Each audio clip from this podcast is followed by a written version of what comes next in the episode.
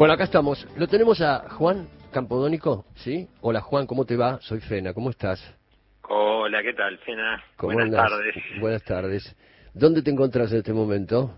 En este momento en Montevideo, Uruguay, En en el- el lugar donde vivo, eh, sí, del otro lado del charco. Del otro lado del charco, en nuestro querido Montevideo.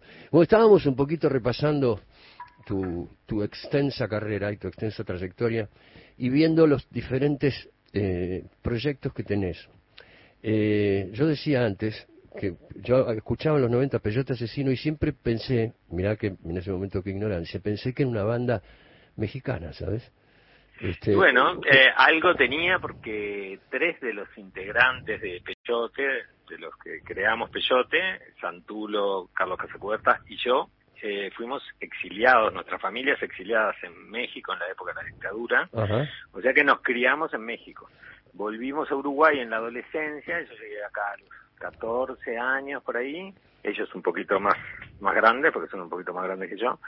Y bueno, nos encontramos acá como, bueno, en el desexilio, que fue una especie de exilio para nosotros, eh, porque, bueno, veníamos a vivir al país de nuestros padres, pero realmente nos habíamos criado en México. Y ahí este, nos sentíamos muy uruguayos, pero al mismo tiempo teníamos algo de mexicano. Y yo creo que eso se refleja mucho en ese primer artista que fue Peyote, eh, fue mi artista de, la adolescencia y primera juventud, digamos. Estaba escuchando, estábamos escuchando recién la tumba de los Kra, que es un que es un rap de hecho y derecho, digamos. Y yo eh, eh, a vos como productor te quiero preguntar, ¿cómo ves lo que está pasando en este siglo XXI con la música? ¿Por qué, ¿Por qué te lo digo? Te lo- tal vez tal vez sea una una teoría mía, pero yo recuerdo haber escuchado rap por primera vez o, o el mundo del hip hop a principios de los 80. Este, yo, ya- yo a principios de los 70 ya existía esto y yo también me llamaba la atención esto y, y todos preguntábamos qué significa y es rhythm and poetry, etcétera, etcétera y todo eso. Y resulta que ahora hay un aluvión de esto. ¿Cómo lo ves vos como productor? ¿Te parece aire fresco o te parece un reciclado de lo que ya conocíamos?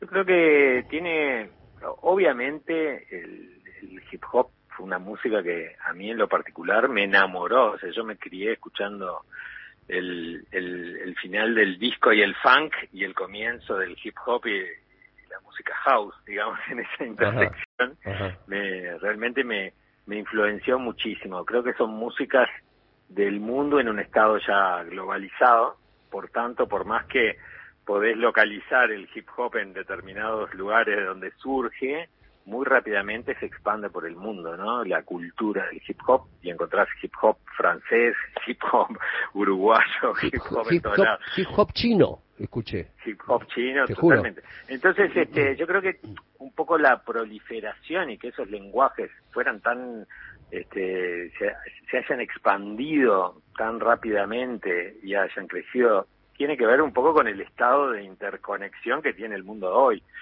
Este, Ajá. y ha sido también, eh, han sido músicas que, que también eh, han tomado influencia no solo de la propia historia de la música, sino de otras artes más contemporáneas como el cine. Cuando escuchás un, un tema de hip hop hay, hay efectos del sonido, hay balazos, hay, hay escenas.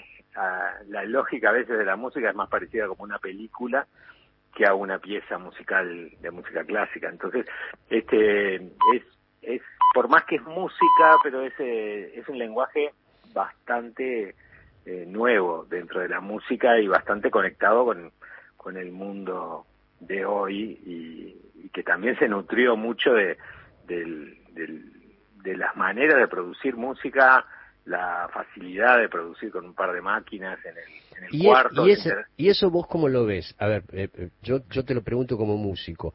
Eh, eh, hay pibes que están armando bases del Splice, ¿no? Se meten en el Splice, para que la gente sepa, el Splice es una especie de plataforma de la que uno saca miles de sonidos, eh, como si fuera un Netflix de sonidos, digamos. ¿Cómo lo ves eso vos? Eso, ¿A vos eso te parece, eh, te parece que aporta a lo artístico? Sí, totalmente. ¿Vos O sea, ¿Sí? creo que no es la única, obviamente que eh, lo que lo que quizás tiene de malo algunos de estos fenómenos más contemporáneos es la sensación de embudo, de que todo el mundo empieza a hacer lo mismo y terminan todos parten de distintos lugares y terminan en el mismo, que es un fenómeno que a mí este, me da la sensación que genera mucho el mundo digital y cómo está armado cómo funcionan las lógicas del mundo digital y de las plataformas y todo eso que uno de repente querés escuchar Atahualpa Yupanqui y terminás en, en cuatro o cinco pasos escuchando a David Guetta como todo el mundo.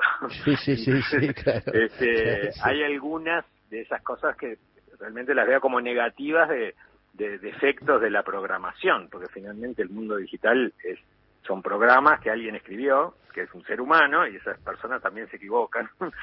o, bueno, a veces intencionadamente, eh, a veces no, pero este eh, hay muchísimos errores o, digamos carencias que puede tener el mundo digital en la representación de lo que es este este, la cultura humana, ¿no? Entonces, ahí, como que bueno, sí, obviamente viene un cuestionamiento. Cuando todo el, eh, digamos, el establishment de lo digital te dice que la inteligencia artificial es lo último, lo máximo, hay que ir todos para allí, bueno, hay cosas que realmente la inteligencia artificial no puede replicar de lo, de lo que hace el ser humano, ¿no? Y muchas de esas cosas que tienen que ver con lo sensible, con lo sutil, este, realmente no, no, todavía no son replicables ni, ni van a ser porque son de, de características de, de lo humano. Entonces, este, creo que hay algo de, la tecnología que sí, da acceso y democratiza y por otro lado este, hay un montón de defectos de la programación y ahí sí soy súper crítico y este y también un poco la noción de que quizás mucha gente lo plantea como la última verdad. Bueno, esto ahora es así. Esta, claro, ahora esta es la última verdad, es así. Esta es la última verdad y eso creo que siempre las verdades únicas siempre son un error porque son, son falsas, no hay únicas verdades, hay muchas ideas conviviendo y hay muchas dimensiones. Eh, en mi caso, quizás la gente que escucha los discos que yo hago, este, tienen un montón de elementos tecnológicos, pero al mismo tiempo tienen un montón de elementos orgánicos y, más humanos. Eh, eh, en fin, como que me gusta tomar lo bueno de distintas dimensiones de, de las maneras de hacer música, ¿no? Hablábamos recién de, de los discos que hiciste con Jorge Drexler, que tienen eso. Yo lo que, a mí lo que me llamó la atención de Jorge la primera vez que lo escuché, creo que el, primer disco que escuché lo produjiste vos, que Frontera, creo. Sí, fue el eh, primer disco que sonó bastante en Argentina de Jorge Drexler y el primero que, de, él tenía un par de discos antes, pero el primero que, que trabajó conmigo. Yo yo recuerdo ahí ahí haber descubierto esa trama sutil trama electrónica abajo mezclada con la melodía y la, armonía de Jorge y con su voz. Ahí, ese es un ejemplo de, para mí, de la tecnología bien usada, digamos, ¿no? Este, en, donde, en donde hay creatividad por ahí abajo, con lo que vos dijiste recién, eh, se, puede, se puede ir por ese camino eh, sin, sin, llegar a, lo, a la verdad absoluta o decir esto tiene que ser todo así. Vos como productor, eh, ¿cómo, cómo, ¿cómo encarás al artista cuando el artista viene? Vamos a suponer que viene un, que, que tenés que producir un álbum folclórico, por, poner, por ponerlo en un, en un terreno este, antagónico a lo que estamos hablando. ¿Cómo, cómo lo encaras? Eh, eh, ¿Dejás que el artista proponga? Eh, te lo pregunto por, por, experiencia personal, ¿no? ¿Dejás que el artista proponga o vos ya tenés un esquema, pedís que, que las canciones vengan peladas con una guitarra? ¿Qué, qué, cómo, ¿Cómo arrancás el laburo? Y yo lo que... Cada, cada este, producción que he hecho, cada artista con el que he trabajado ha sido una experiencia distinta, cada uno. Y creo que esa es la manera de abordarlo. Es como que, bueno, eh, hay que ver qué se necesita, qué, este, qué una persona está buscando cuando busca un productor. Obviamente, eh, lo que queremos hacer es una grabación, que es como, como dejar una obra plasmada, una obra musical plasmada eh, en otro formato, ¿no? Eh, no en el aire, sino en algo que perdure. Entonces, bueno, ahí hay un montón de preguntas desde lo más sutil y artístico hasta lo más técnico de cómo hacer ese pasaje, de cómo hacer esa captura, de cómo hacer ese registro que vamos a hacer. Entonces, eh, nada, me gusta eh, primero trabajar con gente a la que admiro y me encanta su música, trato de que esa sea la, la norma. Entonces, eh, en general he tenido suerte y he trabajado con muy buenos artistas que ya el, hecho de conocerlos y estar este, charlando sobre su propia música y sobre maneras de abordar la grabación, es un placer y es enriquecedor. Eh, como citaste vos el caso de Jorge Drexler, yo con Jorge y, hicimos cuatro discos juntos y nada, fue un placer, yo creo que fue un crecimiento para ambos. Yo la verdad que aprendí muchísimo trabajando con Jorge y él también adquirió un montón de cosas de, mi visión y fue una experiencia muy rica. Y me parece que, que hay algo de eso también, de que tiene que ser un proceso eh, virtuoso y, y, rico eh, culturalmente para las personas que lo están haciendo y eso, bueno, si lo logramos, si queda plasmado, es algo siempre interesante, ¿no? Este, no hay una fórmula, me parece que no, no, no, no debería haber una fórmula y quizás a veces uno se repite porque, bueno, tiene ciertas maneras de hacer las cosas o ciertos lugares que le resultan confortables, pero no debería ser desde ese lugar de, aplicar una fórmula que llegas a, eso. Capaz que, bueno, puedo decir, bueno, tengo esta, tengo esta idea que me ha funcionado muy bien y en este caso aplica, pero no tiene que ser una regla, ¿no? Ajá.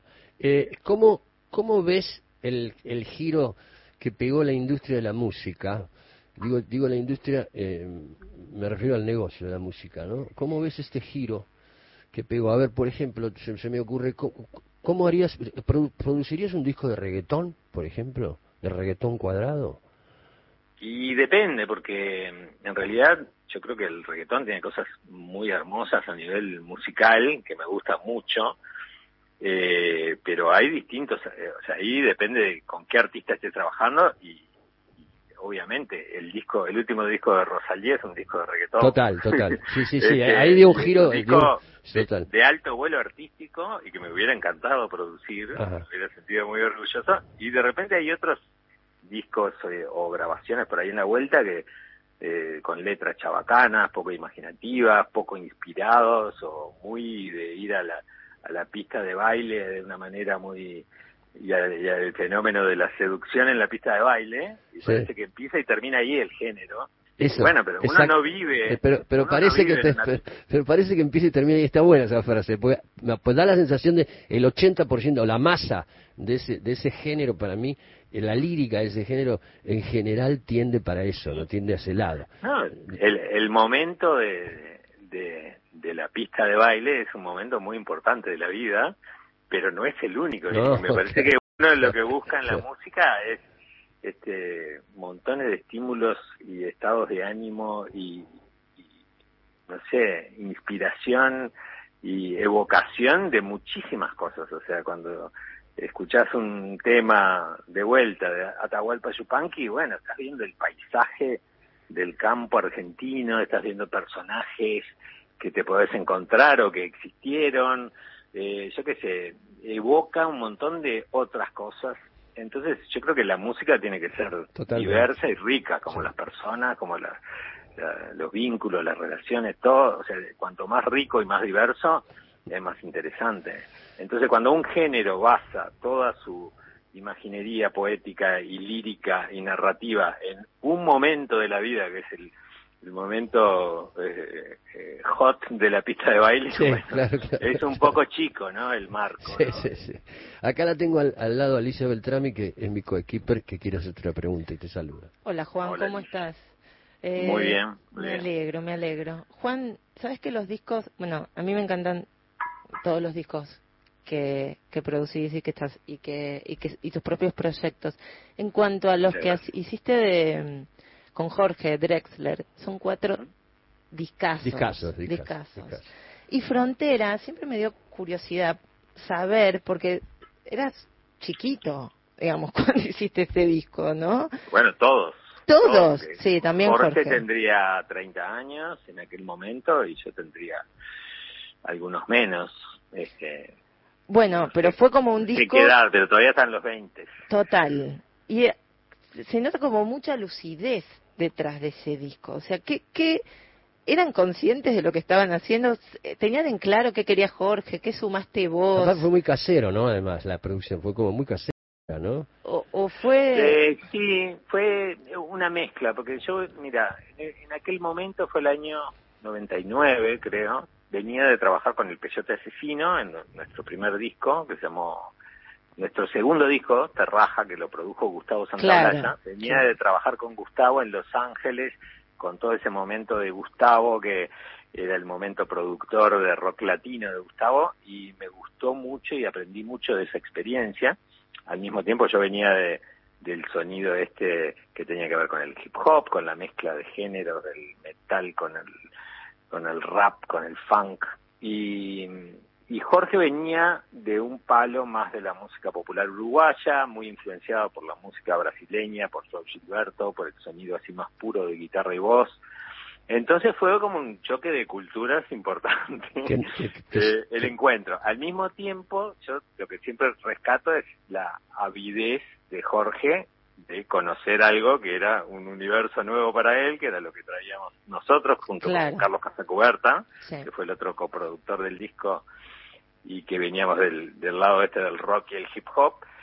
Y este y nosotros también eh, muy yo era un gran fan de así de adolescente de Caetano Veloso y toda la música brasileña y toda esa corriente eh, entonces nada me resultaba muy atractivo como aplicar todo esto que habíamos tomado de estos géneros nuevos y de la experiencia con Gustavo que a mí me, me enamoró un poco de la de, la profesión de producir discos de, ese universo y, y bueno se juntó todas esas ganas de, de nosotros iniciarnos como productores, porque ese es el primer disco, uno de los primeros que, que produje, con este, este choque de, de, de, informaciones, ¿no?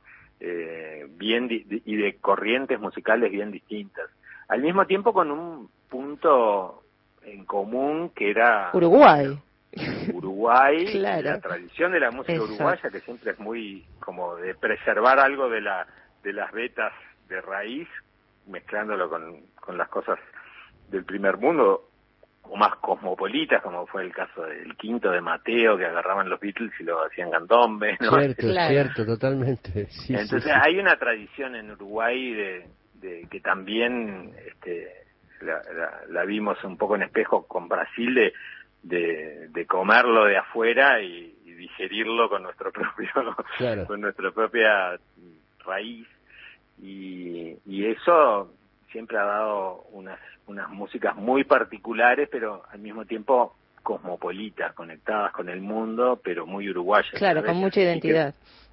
creo que eso se nota mucho también en el en el trabajo que hicimos con Jorge en Frontera y en los en, Eco también en siguiente disco. Total, total.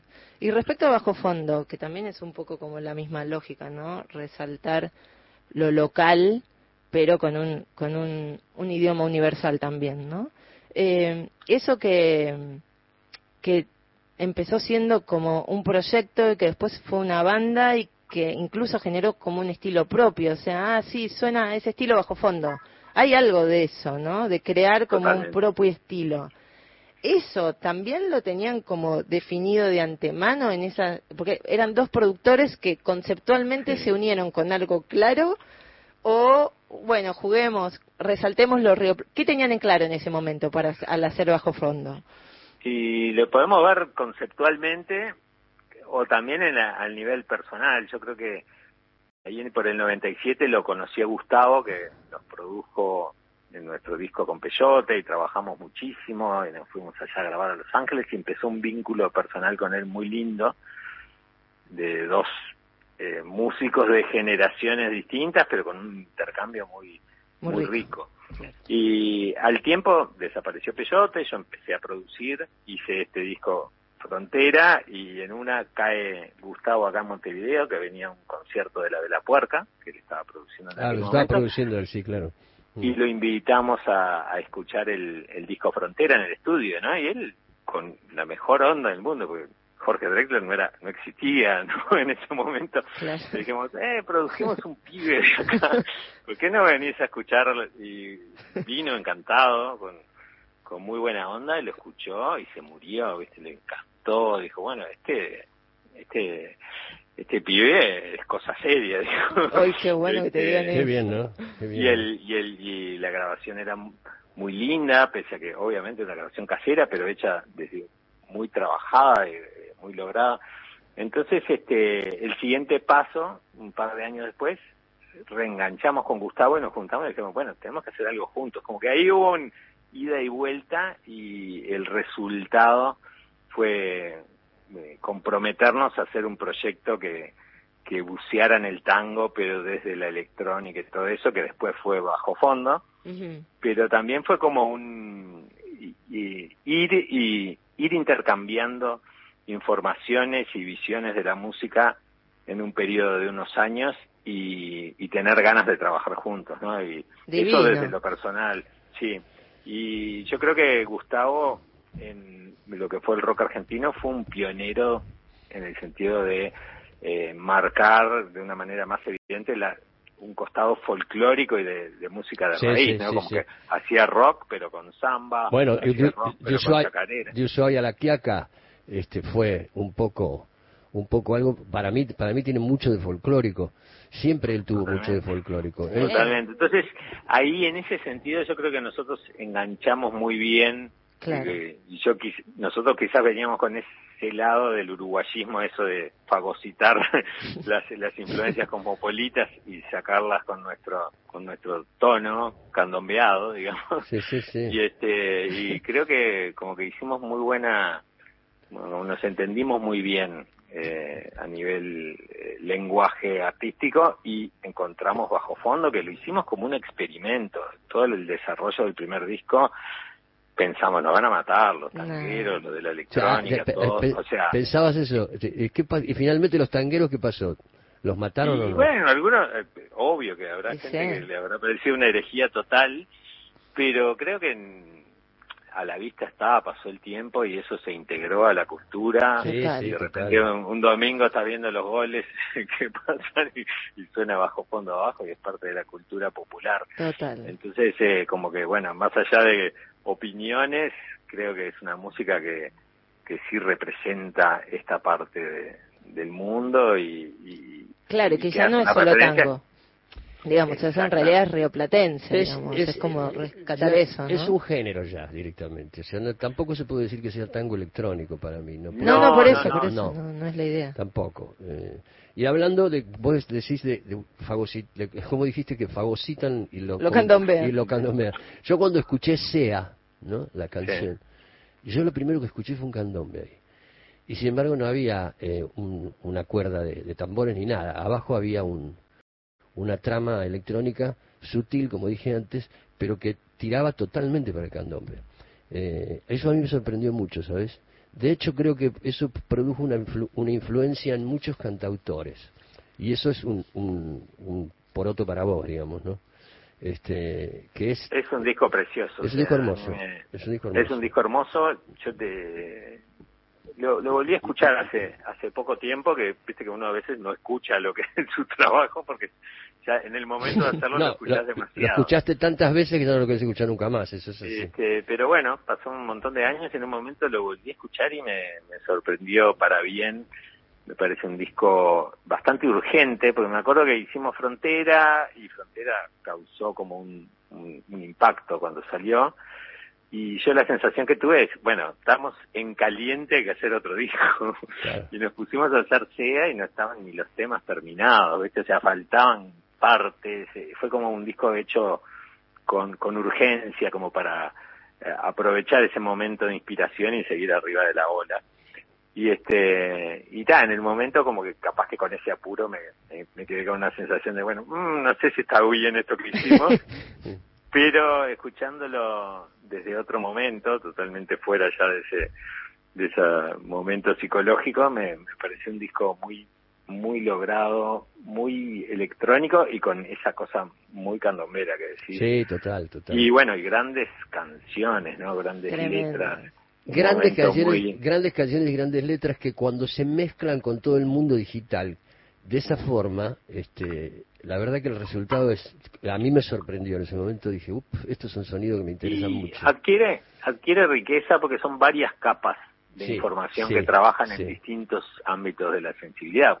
O sea, la letra, lo vocal es algo, eh, no sé, como tiene más que ver con, con lo intelectual, ¿no? Tiene que ver con el lenguaje, tiene que ver, es, es la narrativa, ¿no? En es, el sentido. una dimensión.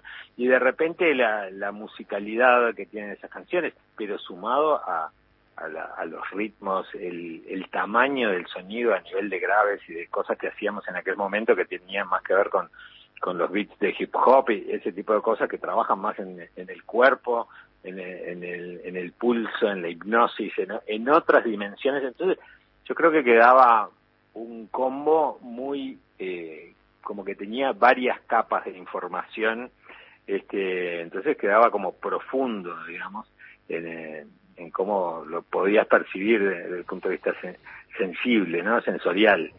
Este, hablemos hablemos un poquito de campo de, de, otro de tus proyectos. Eh, estuve escuchando mucho la verdad que me encanta. Eh, contame un poco cómo es ese proyecto cómo nació si, si, si, si va a seguir, si va, si va a haber más discos, etcétera.